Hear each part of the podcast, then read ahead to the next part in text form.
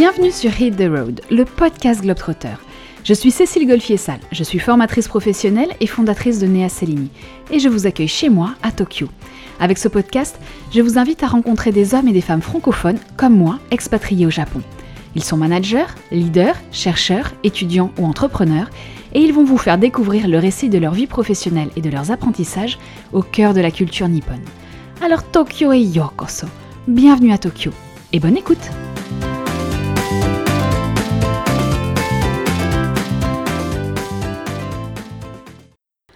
Pour ce premier épisode de Hit the Road, je vous emmène à la rencontre de Gabriel Chevalier, avec qui j'ai échangé à quelques jours de son retour en France. Avant de relever de nouveaux challenges, il a eu la gentillesse de répondre à mes questions en guise de bilan de son expérience au sein du service économique régional de l'ambassade de France. Gabriel, c'est avant tout un passionné. J'ai adoré sa sincérité, son franc-parler, sa vision sans concession et néanmoins pleine de sagesse et de respect pour cette culture et ce pays. Avec lui, nous aborderons dans cet épisode l'innovation au Japon, et plus particulièrement la façon dont les entreprises innovent, leurs freins et leurs atouts. Mais nous parlerons également d'écologie, un sujet qui, vous le verrez, lui tient particulièrement à cœur. Grâce à Gabriel, j'ai beaucoup appris, et j'espère qu'il en sera de même pour vous. Bonjour Gabriel. Bonjour Cécile. Gabriel, merci d'avoir accepté de participer à, ce podcast. C'est le premier épisode de Hit the Road. On, essuie les plâtres ensemble et durant ces prochaines minutes, on aura l'occasion d'échanger avec toi euh, d'innovation, puisque c'est ton sujet d'expertise, l'innovation euh, des entreprises au Japon, mais également un autre sujet qui te tient particulièrement à cœur, qui est celui de, l'écologie. Et puis au travers de ton parcours et de ta, vision du Japon, on aura aussi l'occasion de parler d'humilité et de respect qui sont les vecteurs d'une relation apaisée, comme, euh, comme tu le dis si bien. Euh, Gabriel, je suis d'autant plus ravie de t'accueillir que ce sont tes derniers jours au Japon. Tu repars en France, on aura aussi l'occasion d'en parler tout à l'heure. Mais euh, écoute, je vais te laisser la parole pour te présenter, pour nous dire qui tu es, pour nous parler un petit peu de ton parcours aussi. Eh ben, t'as déjà dit plein de trucs, mais, donc mais pas le principal. Gabriel Chevalier, euh, j'ai 27 ans maintenant. Euh, ça fait, euh, j'ai vécu en tout 3 ans au Japon, donc c'est pas tant que ça, mais ça donne déjà une petite expérience. J'ai fait un, parcours prépa plus école de commerce, et, et, donc je suis allé en Finlande pendant 6 mois, et j'y ai rencontré Seika, avec qui aujourd'hui je suis marié, et donc c'est elle qui m'a amené au Japon. Euh, Aujourd'hui, donc, je termine un, un, contrat au service économique régional de l'ambassade de France euh, sur les sujets innovation, industrie. Euh, et je m'en vais donc bientôt. Euh, je retourne en France et je vais démarrer un nouveau contrat dans le dans une boîte privée euh, dans l'environnement et la sensibilisation à l'écologie. Le Japon est un pays qui peut qui peut surprendre. Est-ce que ça a été ton cas? Alors, oui et non. Euh, le, Japon est, tellement exotique et tellement différent de, la France, euh, de, presque tous les pays. C'est un, pays avec une culture absolument unique. Donc euh, oui, il y a des surprises partout dans, la vie quotidienne. Après, je, m'attendais aussi à cette différence et, j'avais lu sur le Japon avant de venir.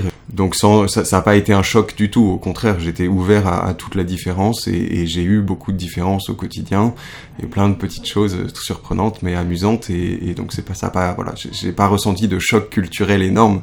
Plutôt simplement, euh, euh, j'étais spectateur et observateur avec plaisir. Tu parles d'un livre que tu as lu. Est-ce que tu peux nous le conseiller? Y en aurait-il un pour les personnes qui éventuellement auraient envie de venir vivre au Japon qui serait intéressant à lire? Alors moi j'ai lu euh, Le Japon au XXe siècle de Jacques Gravreau qui fait un bon état des lieux euh, ben, politique, économique, euh, social, géopolitique du Japon entre donc la fin de l'ère Meiji donc 1868 et le début des, années 90. Donc c'était c'était très bien, c'est très intéressant pour savoir dans quoi on, met le pied. Après, il y a aussi d'autres d'autres livres un peu plus récents qui sont intéressants pour compléter le, livre de Karine Nishimura qui s'appelle, enfin qui est qui est signé Karine poupée qui s'appelle juste Les Japonais. Bon, on va passer du coup à ton parcours. Est-ce que, alors au Japon, tu peux nous expliquer un petit peu tout ce que tu as fait, au, sein de quelle structure tu as pu euh, évoluer? Alors, euh, donc comme j'ai dit tout à l'heure, moi j'ai fait un, prépa, un parcours euh, prépa plus école de commerce. et derrière, donc comme j'ai rencontré Seika pendant mon semestre à l'étranger, derrière j'ai fait une spécialisation business development et j'ai cherché un stage de fin d'études que je devais faire à l'étranger. Et donc je me suis dit, bah, pourquoi pas le Japon, enfin autant, y aller. Et donc sur un coup de bol, j'ai trouvé un, stage de fin d'études euh, où je travaillais à moitié pour les conseillers du commerce extérieur de la France au Japon, donc qui sont un, comité, un réseau français qui existe dans, plein de pays. Euh, L'objectif c'est pas de faire du business entre eux, mais c'est plutôt de, ben faire un réseau professionnel pour la France à l'étranger. Donc je travaillais à moitié pour pour ce comité des, des CCE euh, pour euh, un petit peu faire leur, des comptes rendus de réunion et puis les pousser euh, des groupes de travail à produire du contenu euh, à destination des entreprises françaises. Et puis, et puis je travaillais à l'autre moitié pour la French Tech Tokyo, qui est donc la French Tech, c'est la communauté de l'innovation française qui rassemble un petit peu tous les, les acteurs de l'innovation euh, en France et à l'étranger. Et donc il y a une communauté French Tech à Tokyo et, et donc j'ai passé six mois aussi à, à, développer un peu, enfin en tout cas à animer cette communauté, à, à conserver le dynamisme et, et, à essayer de construire des choses euh, avec, euh, avec les différents acteurs de la communauté. Tu es arrivé très en amont parce que finalement tu es arrivé quasiment, euh, tu parles de la French Tech de Tokyo, mais tu es arrivé quasiment à, à la création, voire tu as fait partie de l'équipe qui a, qui a développé, en tout cas participé la, au développement de la, de, de, la French Tech. La French Tech, à Tokyo, mais comme dans beaucoup de communautés à l'étranger, euh, n'a pas de ressources dédiées, ni humaines ni financières. Donc ça veut dire que c'est des entrepreneurs euh, qui passent du temps euh, volontaire, bénévole, à, faire des choses au sein de la communauté. Mais donc ça veut dire que forcément, quand il y a des gens qui qui ont du temps professionnel à, à mettre là-dedans, euh, ça fait une différence énorme. Et donc à cette époque, donc c'était euh, janvier 2018, il y avait trois euh, demi-personnes, on va dire. Il y avait donc quelqu'un du SER, euh, du service économique régional de l'ambassade, il y avait quelqu'un de Business France et il y avait quelqu'un de Orange, donc moi, puisque j'étais embauché par le président de Orange Japan à l'époque. Et donc on avait du temps professionnel à mettre pour la French Tech Tokyo, donc forcément on a, y avait, c'était un petit peu le noyau dur aussi de, de l'animation de la French Tech. Mais évidemment il y avait aussi, euh, enfin euh, c'est pas nous qui avons créé la French Tech, il y a des entrepreneurs qui ont fait des, plein de choses avant, qui ont lancé la dynamique, qui ont rassemblé des gens, euh, et il y avait déjà des entrepreneurs qui étaient actifs euh, et, et qui, sur qui on, on, comptait aussi pour euh, pour créer des choses. Donc je, je prends pas du tout. Enfin, j'étais, j'avais pas, voilà, j'avais pas le, le je sais pas comment dire ça, mais c'était pas moi qui faisais tout. Tu n'avais pas le lead, mais, voilà. mais tu, tu, tu, as effectivement, en tout cas, euh, vu cette communauté aussi se développer. Voilà. Et donc, euh, ensuite, on m'a proposé de, de, revenir pour animer un espace de coworking euh, qui s'appelait Place to Be. Qui, qui, avait été ouvert par Bouygues Asia, qui est le, un bureau de représentation de la holding Bouygues en Asie, et donc qui a ouvert cet espace de coworking pour Startup Tech, dans l'objectif de de créer un petit peu du réseau et de faire bénéficier à ces startup tech euh, bah, l'expertise et le réseau de Bouygues. Et donc, euh, donc j'ai passé six mois à animer cet espace de coworking, à essayer de faire en sorte que, que ce soit un bel espace, qu'il y ait des choses qui s'y passent avec des événements, notamment euh, au sein de la French Tech Tokyo, et euh, voilà, faire en sorte qu'il y ait des startups qui aient envie de venir et, de s'y implanter. Et euh, comment est-ce que tu es passé de Place to Be au SER aujourd'hui, où tu es, où tu es en mission après ça, euh, on est resté un an et demi à Lyon. Et du coup, en parallèle, je continuais à chercher euh, des offres au Japon. Et euh, je suis tombé sur cette offre de, de VIA, donc Volontariat International en, en administration. Au sein du service économique régional de l'ambassade de France à Tokyo. Je suis arrivé début octobre 2020. Euh, voilà, et donc je travaille sur les sujets euh, industrie, innovation, euh, voilà, depuis deux ans. J'allais te poser la question, c'est quoi aujourd'hui ta mission, justement, sur, ces, euh, sur ce secteur de l'innovation? Donc sais, juste pour élargir un tout petit peu le, le, le la mission du service économique régional, c'est de, en fait, donc c'est le, le, relais de Bercy, du ministère de l'économie et des finances euh, à l'étranger, et, euh, et, la mission, c'est de promouvoir le, la coopération franco-japonaise entre, euh, enfin, au niveau institutionnel et économique. En, en, une phrase, c'est à peu près ça. Et donc, euh, donc il y, y, a plusieurs pôles. Euh, il y a un pôle macroéconomie finance, un pôle développement durable, un pôle agroalimentaire et un pôle innovation industrie. Moi, ma mission, c'est de promouvoir un petit peu la, la, présence économique française euh, au Japon sur les sujets industrie innovation, de faire une veille et de savoir ce qui se passe au Japon sur ces sujets-là. Donc, euh, savoir ce qui se passe, ça veut dire savoir euh, comprendre et connaître un petit peu les stratégies d'entreprise, les, les, actions et les, les, les, mouvements des entreprises et les politiques publiques et les stratégies gouvernementales. Et puis, ben voilà, essayer de, lire un petit peu entre les lignes, d'avoir une présence terrain, de développer le réseau et de comprendre les enjeux de ce qui se passe au Japon pour les faire remonter en France et pour être capable de bah, de m'en servir ou en tout cas de, pouvoir poser le pied sur les, bon, les, les, bons endroits pour derrière euh, créer des choses, créer des projets, euh, euh, développer des, partenariats, des collaborations entre la France et le Japon et euh, voilà, essayer de construire des choses à partir des briques qu'on est, qu'on est capable de récolter sur le terrain. Du coup, tu es au contact quasi quotidien des entreprises ici au Japon sur le terrain alors ouais, assez régulièrement, hein, même si euh, je vais quand même modérer ce, cette affirmation puisqu'on on sort, enfin on sort tout doucement, mais on a oui. quand même eu deux, deux, trois, deux ans de Covid, hein, oui, et oui. ça joue, et ça joue quand même beaucoup. Donc oui, euh, en, enfin, en, principe, en, principe, on est, en, on est quand même pas mal sur le terrain, on rencontre beaucoup, beaucoup de monde. Ouais. D'accord. Et, et, justement, alors, question peut-être un peu naïve, mais c'est vrai que on a souvent l'impression qu'il il est nécessaire de développer beaucoup de confiance pour travailler ici avec des entreprises au Japon. Comment est-ce que ça s'est passé pour toi? Est-ce que tu as, je dirais, ouvert des, des discussions, des rencontres assez facilement. Comment est-ce que tu as fait pour aller au, au contact des entreprises Bon, alors, le, on, on, bénéficie quand même de l'étiquette ambassade de France qui est. Euh, en disant qu'on nous, on nous ouvre la porte ouais. assez facilement. Ça, c'est pas trop difficile. D'autant que le service, il existe depuis un moment. Donc, euh, donc il y a déjà des interlocuteurs qui existent. Euh, côté français, il y a des gens qui répondent pas trop. Mais côté japonais, euh, j'ai toujours trouvé les gens plutôt assez ouverts ouais. et, et plutôt faciles d'accès. Oui, c'est la question que j'allais aussi te poser par rapport à la langue. Est-ce que ça a été un frein pour toi? Bon, donc moi, pour, pour, clarifier, mon niveau de japonais est un, petit peu moyen, médiocre. Et, et, pour répondre à ta question, je pense que donc quand on parle pas très bien la langue ou, pas suffisamment pour s'en servir, en fait, on, on se rend pas compte de ce qu'on loupe. Mais je, je, loupe des choses parce que parce que quand on parle japonais avec un japonais, ben forcément ça, ça rapproche, ça, on peut être plus familier, on est moins euh, formel. Je pense qu'on a accès à des choses euh, auxquelles on n'a pas accès en anglais. Oui. Donc après, ça dépend toujours des gens, des interlocuteurs, bien sûr. Mais, euh, mais voilà. Donc je sais pas très bien ce que j'ai loupé, mais j'ai sans doute loupé des choses parce que je parlais pas japonais. On va parler d'innovation. Est-ce que le Japon est un pays innovant? Oui, oui, le Japon est un pays innovant, bien sûr. Néanmoins, euh, comme tout au Japon, il faut, il faut euh, modérer. C'est un des pays qui investit le plus dans sa R&D. C'est un, pays avec des entreprises très très innovantes, avec surtout sur certains marchés euh, de niche voilà, des, grosses entreprises que beaucoup de gens connaissent, des, Sony, des Toyota, des j'aime bien l'entreprise Keyence qui est peu connue mais qui est très très innovante et fait des capteurs euh, industriels. Euh, néanmoins, il faut comprendre un petit peu que l'innovation au Japon est, structurée autour des grands groupes majoritairement. Une, innovation qui est plutôt faite en interne euh, et donc ça a des conséquences. Ça veut dire qu'à la fois pour cette innovation en interne, il y a du cash puisque les entreprises japonaises ont du cash et, donc on est capable, enfin les Japonais sont capables de pousser l'innovation à des, produits très pointus, des innovations très pointues. Euh, mais de manière peut-être culturelle, je pense ça a presque un lieu commun, mais, beaucoup de gens diront que les Japonais sont très bons pour améliorer au maximum un objet, ils sont beaucoup moins bons pour en inventer un à partir de rien.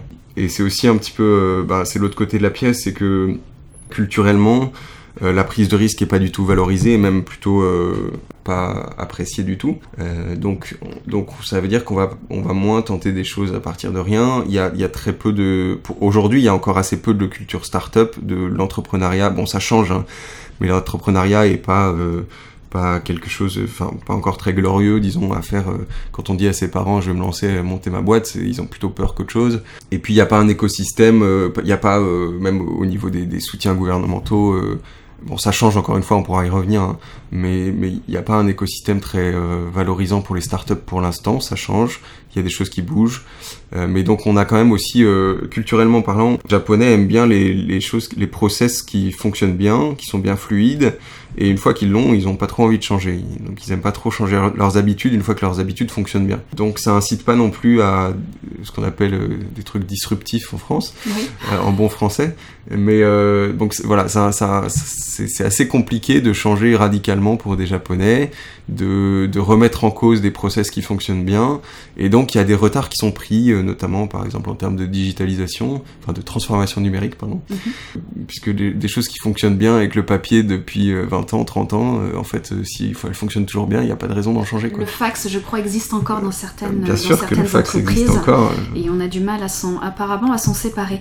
Je reviens juste sur une, une, petite chose que tu disais tout à l'heure, tu parlais de marché de niche. Est-ce que tu as des exemples justement de ce, de ce type de marché en termes de marché de niche sur lesquels les Japonais sont forts, euh, ben, j'ai parlé tout à l'heure un peu des capteurs, aussi euh, capteurs d'image. Sony est très fort en capteurs d'image. Il y a des, appareils médicaux sur lesquels le, Japon est très en avance, et, enfin pas en avance, mais plutôt très, à une position très dominante sur le marché mondial. Mais sinon, en termes de robotique aussi, de robotique industrielle, les Japonais sont très forts. Euh, voilà, bon, c'est des exemples. on, on parlait peut-être aussi de silver economy, cette économie qui est dédiée aux seniors, où il y a un énorme besoin ici au Japon. On entend souvent dire que c'est euh, une, euh, une économie qui, en termes d'innovation, est assez, est assez intéressante à étudier. Il y a un gros besoin et le Japon est en avance sur ses enjeux, c'est-à-dire ses enjeux démographiques. C'est une des populations les plus vieilles du monde et, et donc le Japon va défricher ces enjeux-là et ces, ces, défis sociétaux. Mm c'est pas forcément les plus en avance pour y, pour y répondre. D'accord.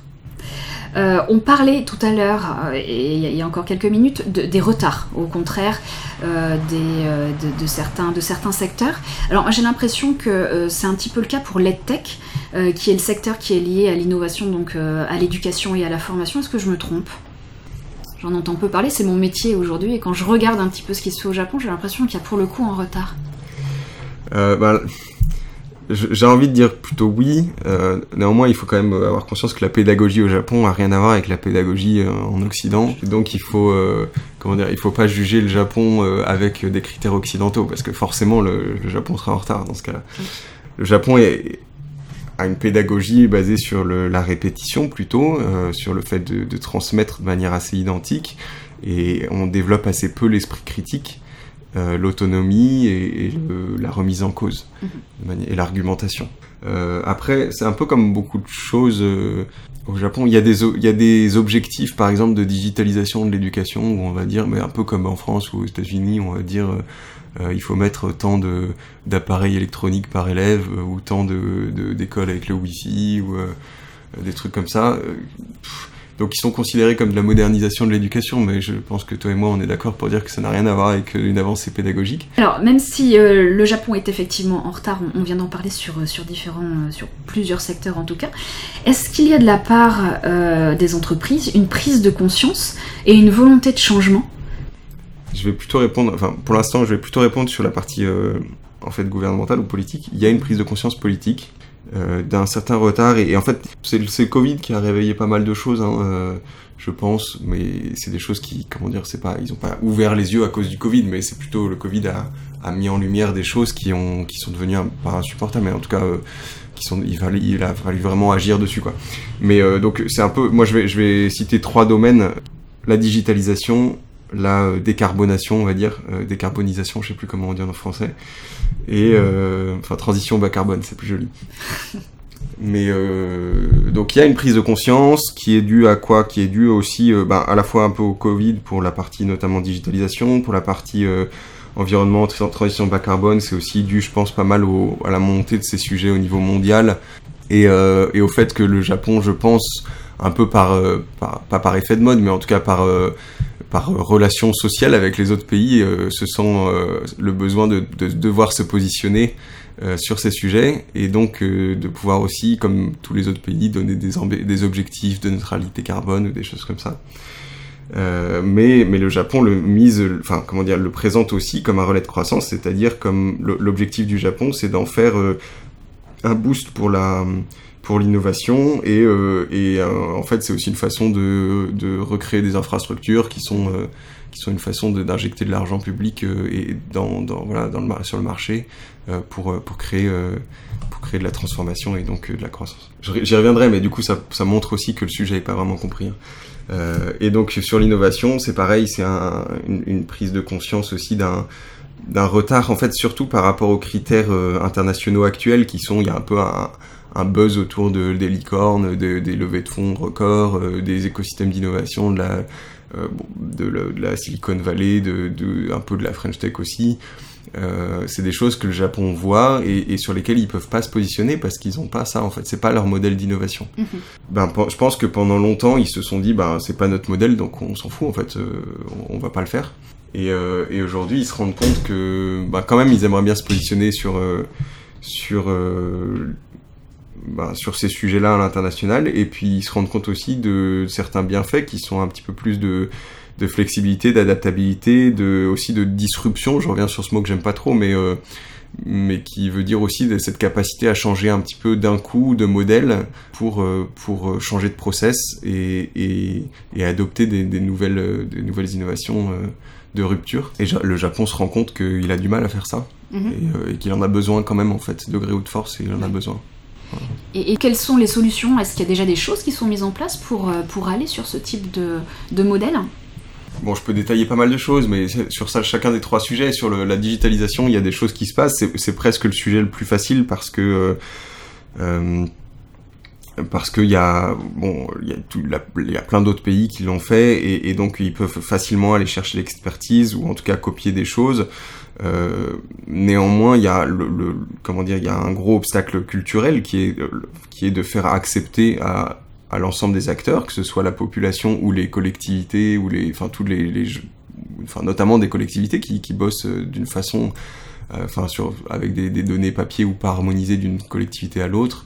Euh, il va falloir leur faire comprendre qu'il faut changer et puis leur faire accepter de, de, changer de process. Mais ça veut dire aussi qu'il faut former des gens, qu'il faut créer des bases de données, les connecter entre elles. Enfin, il y a, y a, un chantier absolument monstrueux à faire. Mm-hmm. Et et ben voilà, il faut le faire, mais, mais le, chemin pour y arriver est encore très très flou. Et, euh, et je, ne sais pas si les gens qui bossent dessus, ils, savent euh, comment ils vont le faire en fait. Tu parlais effectivement de la différence politique-entreprise. Est-ce que du côté des entreprises, la mise en mouvement euh, est, la même Ou il y a une, autre volonté, une autre, une autre dynamique? Bah donc là, ça dépend pas mal des entreprises et c'est difficile de faire des généralités. Mais euh, bah, il y a des entreprises euh, très innovantes et très internationales et aussi très bah, justement assez flexibles qui qui ont changé, qui ont profité notamment du Covid pour il y a pas mal de grosses entreprises japonaises qui ont profité du Covid pour mettre en place du télétravail assez, de manière assez importante, qui ont du coup changé de bureau parce que ça servait à rien de conserver plein de bureaux vides. D'accord. Euh, T'as des entreprises qui Comme ont... Quelles entreprises par exemple? Tu as des exemples? Euh, je veux pas dire de bêtises, mais euh, il me semble que Yahoo Japan, par exemple, a quitté ses locaux et justement l'agence digitale est venue dans leurs locaux parce qu'ils les ont quittés à cause du télétravail. Il y a une autre entreprise dont je voulais parler, mais il me semble que ça s'appelle Pasona, mais je suis pas complètement sûr de ce nom. Mais eux, par exemple, ils ont bougé leur euh, bureau dans bah, la campagne et, et, en disant en fait tout le monde peut bosser en télétravail et, euh, et les gens qui veulent venir à la campagne ils seront mieux qu'à Tokyo et donc ils peuvent venir. Euh, voilà, enfin, il y, y, a des choses un petit peu modernes comme ça. Mais donc, je, voulais quand même dire qu'il y a aussi des. En fait, il y a plein d'entreprises, euh, euh notamment euh, beaucoup de PME, je pense, qui sont. Il y, a, y, a, pas mal, il y a beaucoup de PME manufacturières au Japon. Mm-hmm. Et et je pense, sans être un expert des PME manufacturières au Japon, je pense que beaucoup d'entre elles euh, sont pas du tout euh, expertes IT justement et donc se font aussi pas mal surprendre. Euh, les collectivités aussi. mais je pensais à un petit exemple, c'est aussi le Internet Explorer a, a été clôturé par Microsoft il y a quelques semaines maintenant. Oui. Et, euh, et j'avais lu dans la presse que euh, trois jours avant, il y avait plein encore d'entreprises et de collectivités qui se sont réveillées en, en, en réalisant que qu'Internet Explorer allait, allait être clôturé, qu'ils n'avaient pas du tout anticipé ça, qu'ils utilisaient complètement entièrement euh, Internet Explorer, voire même que leur site internet euh, ne supportait que ça. Mm -hmm. Et et voilà, et c'était la panique trois jours avant, quoi. Donc c'est pour montrer aussi qu'il y a un, certain nombre d'entreprises qui sont très peu formées à ça, qui n'ont pas les compétences en interne pour, euh, pour anticiper ce genre de sujet et, et, donc pour enclencher une, une transformation sur ces sujets-là. D'accord. J'avais une, une, question justement euh, en ce sens-là. Euh, dans ce podcast, on a une rubrique qui s'appelle de pair à pair où des, euh, où, où des, des, des, auditeurs en France posent des questions à mes invités au Japon. J'en ai une pour toi qui émane de Laurent qui est à Lyon et qui voulait savoir pour un pays qui culturellement aime peu le changement et le risque, comment justement est-ce que ces entreprises arrivent-elles à, à, à, aller vers des démarches plus innovantes? Quand ça vient d'en haut, le changement il suit. Hein Japon. C'est ça qui est, difficile de, déclencher du changement parce qu'il faut que en haut tout le monde soit d'accord, mais une fois que la décision est prise, ça se déroule assez facilement et les gens suivent bien. Donc euh, voilà, s'il y a une demande du gouvernement de dire euh, on encourage le télétravail, que les, chefs d'entreprise euh, comprennent cette demande et l'appliquent, en général ça suit assez bien. Donc, enfin de toute façon, il n'y a pas le choix en fait, on ne pose pas vraiment la question. Donc après, les, les, Japonais suivent et puis ils se posent pas non plus la question trop. Donc, euh, donc ça, c'est une façon de faire. C'est de, enfin, il y en a un certain nombre de qui ont, qui ont, qui ont saisi l'opportunité du Covid pour euh, faire des changements comme ça. Après, ben, Ouais, je dirais que c'est souvent comme ça. C'est c'est, en fait, il faut que la direction de l'entreprise comprenne le sujet et, se l'approprie et choisisse de. Enfin, c'est comme ça que sont prises les décisions au Japon. Donc voilà, il faut que la direction de l'entreprise choisisse. Ok, on va faire ça et puis derrière, ça se déroule quoi. Comme je l'ai dit tout à l'heure, le Japon est un pays innovant. Donc il y a plein de gens qui sont experts de leur domaine et, il y a de l'expertise au Japon. Mhm. Néanmoins, alors une première chose, c'est qu'on on manque un petit peu de de main d'œuvre et de talent, notamment sur des sujets IT. Euh, ça c'est alors les chiffres exacts je sais plus très bien mais il me semble qu'on manquait de 230 000 euh, ingénieurs IT en 2020 un truc comme ça et que ça va augmenter. Donc il manque un petit peu euh, des gens pour déployer euh, ces changements là et par ailleurs il faut y a, on le disait tout à l'heure il y a une expertise étrangère qui est disponible aussi pour pour pour booster un écosystème startup pour mettre en place une transformation numérique profonde qui est, donc qui existe et qui est, le Japon euh, en a conscience et, et va faire euh, hésite pas à faire des benchmarks de ce qui se passe à l'étranger au niveau politique ou en entreprise euh, et à s'en inspirer à essayer de de- d'aller chercher aussi de temps en temps des, talents à l'étranger.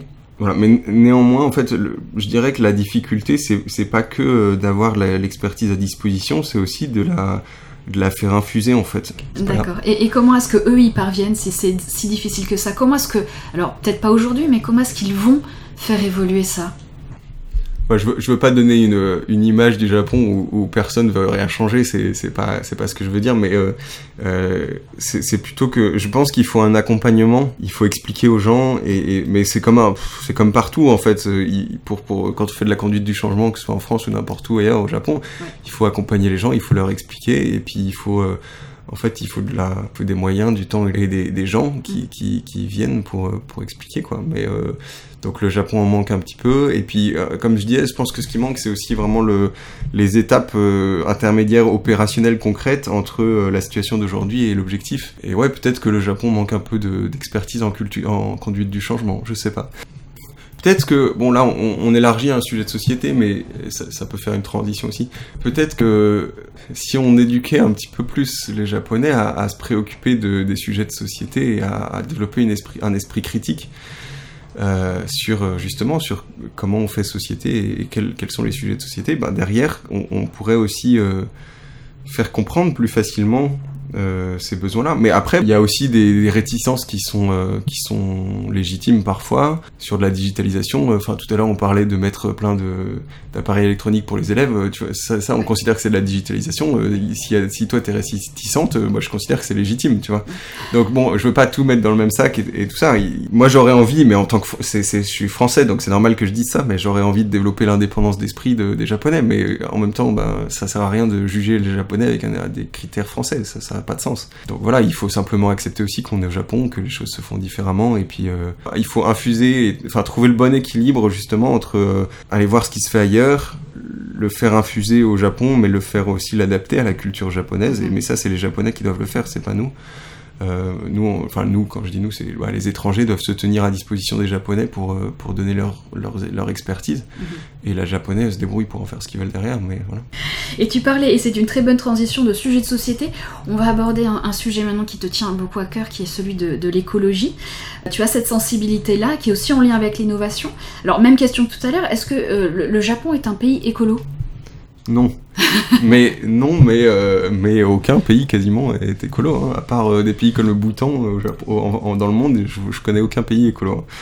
Mais euh, mais le Japon est en retard aussi sur ce sujet euh, par rapport à d'autres pays qui sont un peu moins en retard. Mais euh, mais je pense qu'ils sont surtout en retard justement sur un peu l'appropriation sociétale de Mm. ce sujet et la compréhension.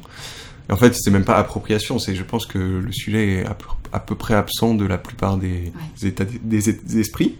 et, et on le voit, un des éléments marquants et visibles quand on arrive, c'est l'utilisation euh, massive du plastique. Euh, la question, c'est est-ce qu'il y a une sensibilisation des actions le- des, des autorités sur le sujet? Alors sur le sujet plastique, euh, un peu, parce que récemment, enfin récemment, euh, il y a, je pense, peut-être quelque chose comme 3 ans ou 3 ans et demi, 4 ans, euh, le, gouvernement a rendu obligatoire le fait de faire payer les sacs en plastique, qui Mhm. avant étaient gratuits. Mais, ça change pas grand-chose en fait. Euh, ça change pas grand-chose parce que parce qu'aujourd'hui l'environnement et la pollution est, pas est pas connue, est pas comprise, et pas un critère de d'évaluation en fait. Aujourd'hui, euh, quand on fait ses courses au Japon, on évalue les choses sur le bon, sur le beau, sur l'hygiénique. Et c'est ça les priorités. Donc on, on, achète des choses qui sont belles, qui sont euh, qui sont bien emballées, qui sont propres. Et un fruit, euh, c'est pas choquant qu'un fruit soit emballé dans trois épaisseurs de plastique parce qu'il faut qu'il soit parfaitement protégé, qu'il n'y ait aucune tache dessus, que personne l'ait touché avant, et qu'il soit tout beau, tout propre. Voilà. Mais donc c'est ça les critères d'évaluation. Et le, le critère euh, nombre d'emballages, sur-emballage, de critères euh, pollution et énergie consommée pour arriver à ce produit-là euh, n'existe pas en fait. Donc, mm. euh, donc oui, il y a un vrai manque de sensibilisation, euh, même au niveau tri des déchets. Il y a beaucoup de tri des déchets au Japon.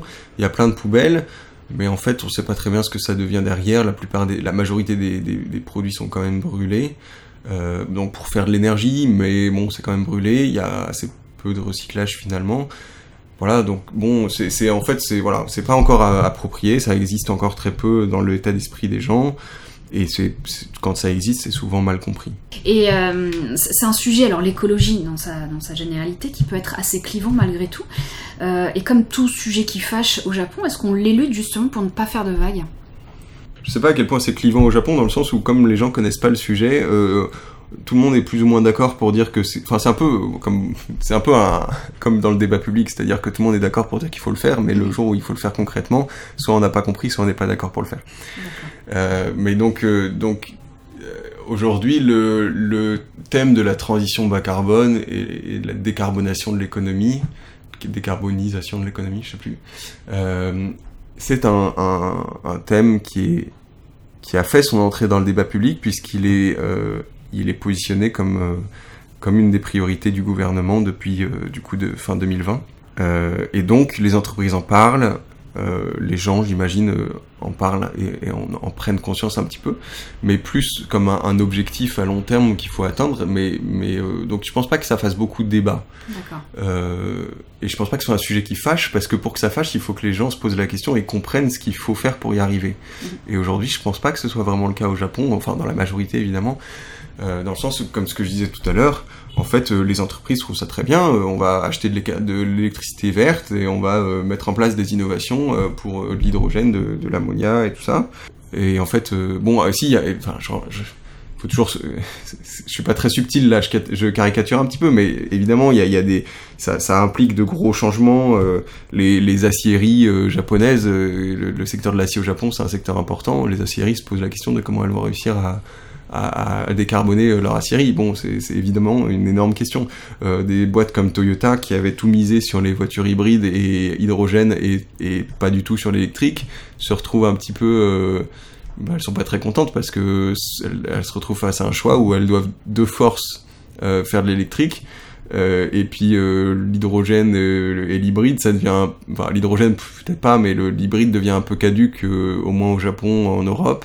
Alors ils sont pas contents, donc évidemment ils vont le vendre, enfin ils vont continuer à le vendre dans d'autres dans d'autres zones euh, du monde donc je dis, enfin je dis, ça devient caduque, c'est pas complètement vrai, mais disons que voilà, on, commence à se positionner, euh, les, gouvernements commencent à se positionner sur le, fait d'interdire les, voitures à moteur thermique. En Europe, on a exclu les hybrides, je crois, des, des, des objectifs aussi euh, Fit for 55, des choses comme ça. Donc, euh, donc voilà, ça, ça a des impacts. Les entreprises sont pas toutes contentes mais euh, mais voilà globalement je crois pas que enfin j'ai pas encore vu beaucoup de débats de société comme on peut voir en France mmh. avec euh, des gens qui râlent contre euh, les écolos et puis des écolos qui râlent contre les autres. D'accord, pas encore. Pas encore. Est-ce que ce type de débat peut exister aujourd'hui, comme tu viens de le citer? En France, ça existe? Est-ce que ce type de culturellement, est-ce que ça peut exister ici au Japon? Ben, justement, c'est peut-être la, donc la réponse au fait que c'est un sujet qui fâche. Peut-être que, je sais pas, mais je serais, je serais curieux de voir comment les débats vont arriver et, et peut-être que justement, à la manière japonaise, ce sera que des choses. Ce sera pas un débat qui sera posé de manière clivante, euh, mm. mais qui est, ça peut être aussi une bonne chose. En, en, France, on a toujours tendance à cliver, à, à, à rendre tout un peu manichéen.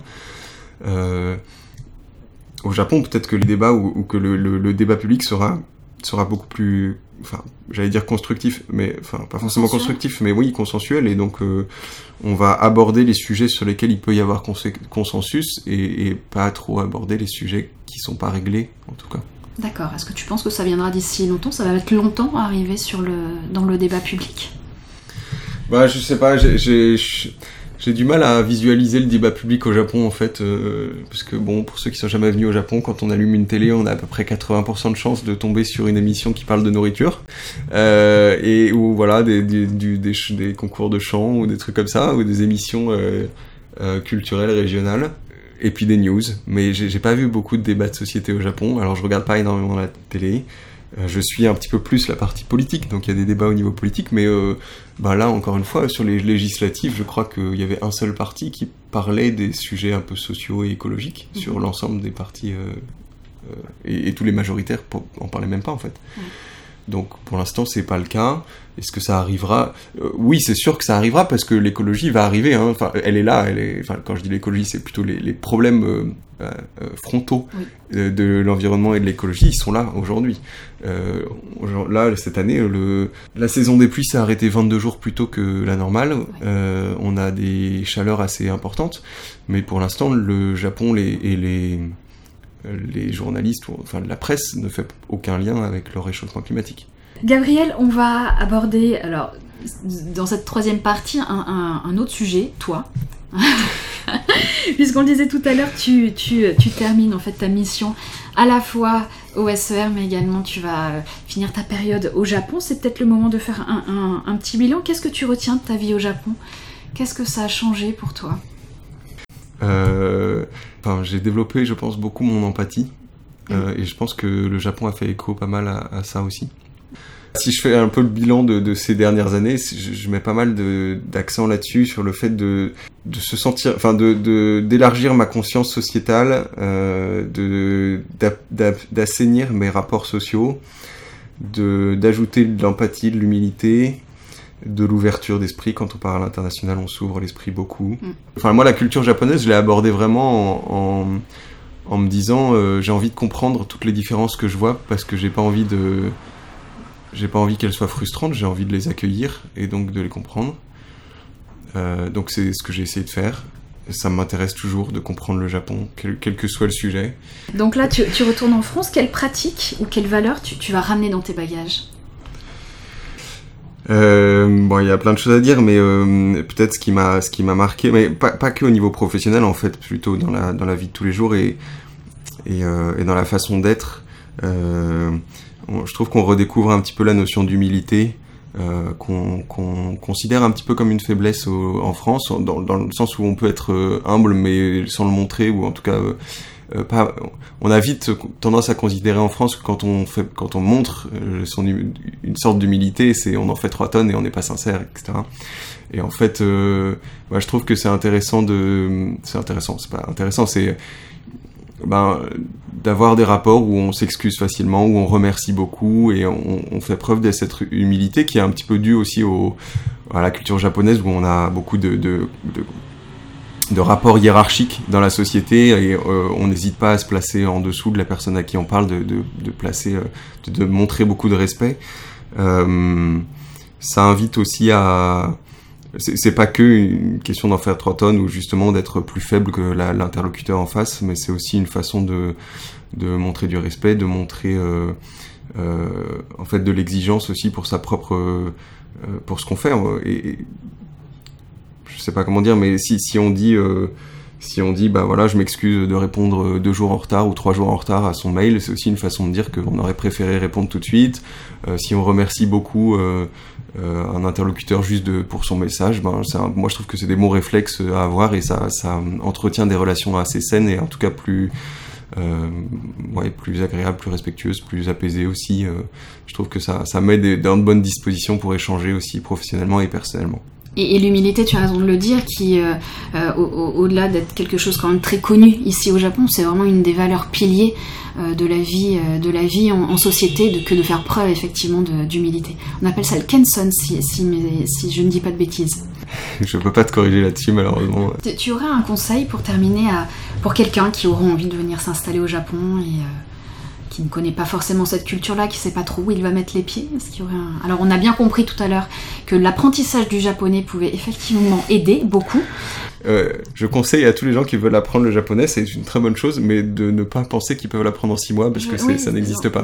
Euh, un conseil pour venir au Japon, ben, souvent les gens qui, qui viennent au Japon, ils ont un, enfin qui sont passionnés du Japon depuis la France sans y être venus, euh, ont un peu des, des- les clichés japonais et, qui sont pas complètement faux, mais euh, C'est quoi les a- clichés japonais ben, un pays hyper moderne, un pays euh, où tout est propre, tout est, euh, enfin, où tous les rapports sociaux sont, sont bien. Enfin bon, c'est pas que, il y a pas que ça, mais euh, bon, ça- je sais pas exactement tous les clichés, mais souvent les, il y a, y a plein de gens qui nous parlent de la culture japonaise euh, traditionnelle, des, des mangas, qui ont cette vision, enfin une vision à travers ce prisme plutôt du Japon, et, effectivement. côté innovation moderne, un, un pays très voilà très en avance surtout et tout ça. Euh, Peut-être euh, mon conseil c'est de réaliser juste ou d'avoir en tête qu'au Japon, et moi c'est ça qui me passionne à propos du Japon et ça qui m'intéresse beaucoup, tout a deux faces, quel que soit le sujet. Et donc tous les sujets positifs ont un côté négatif, ou en tout cas un exutoire d'un autre côté, et tous les sujets euh, négatifs ont aussi un côté positif. Donc, donc il faut, donc ça invite à comprendre, ça invite à creuser, ça invite à pas se contenter de, du superficiel et de, la, de, de ce qu'on voit. Et voilà, il y a plein de choses à creuser, il y a plein de choses à comprendre. Merci beaucoup, Gabriel. Il me reste à te, te souhaiter euh, tout le meilleur pour, euh, pour, pour tes nouvelles aventures. Euh, C'est quoi la formule consacrée Gambate kudasai? En tout cas, les samades et Gambate Kodasai. Merci beaucoup, en tout cas, Gabriel. Ouais, Merci. À très bientôt. Au revoir. Voilà, c'est tout pour aujourd'hui. Merci à vous de nous avoir écoutés. C'est grâce à vous que ce podcast vit et se diffuse. Alors si cela vous a plu, n'hésitez pas à mettre un maximum d'étoiles ou commenter pour aider à le faire connaître. Mais surtout, partagez-le autour de vous. Quant à moi, je vous donne rendez-vous très vite pour un nouvel épisode, un nouvel invité, un nouvel univers et bien entendu, de nouveaux apprentissages au cœur de la culture nippone. À bientôt pour une nouvelle aventure. Matane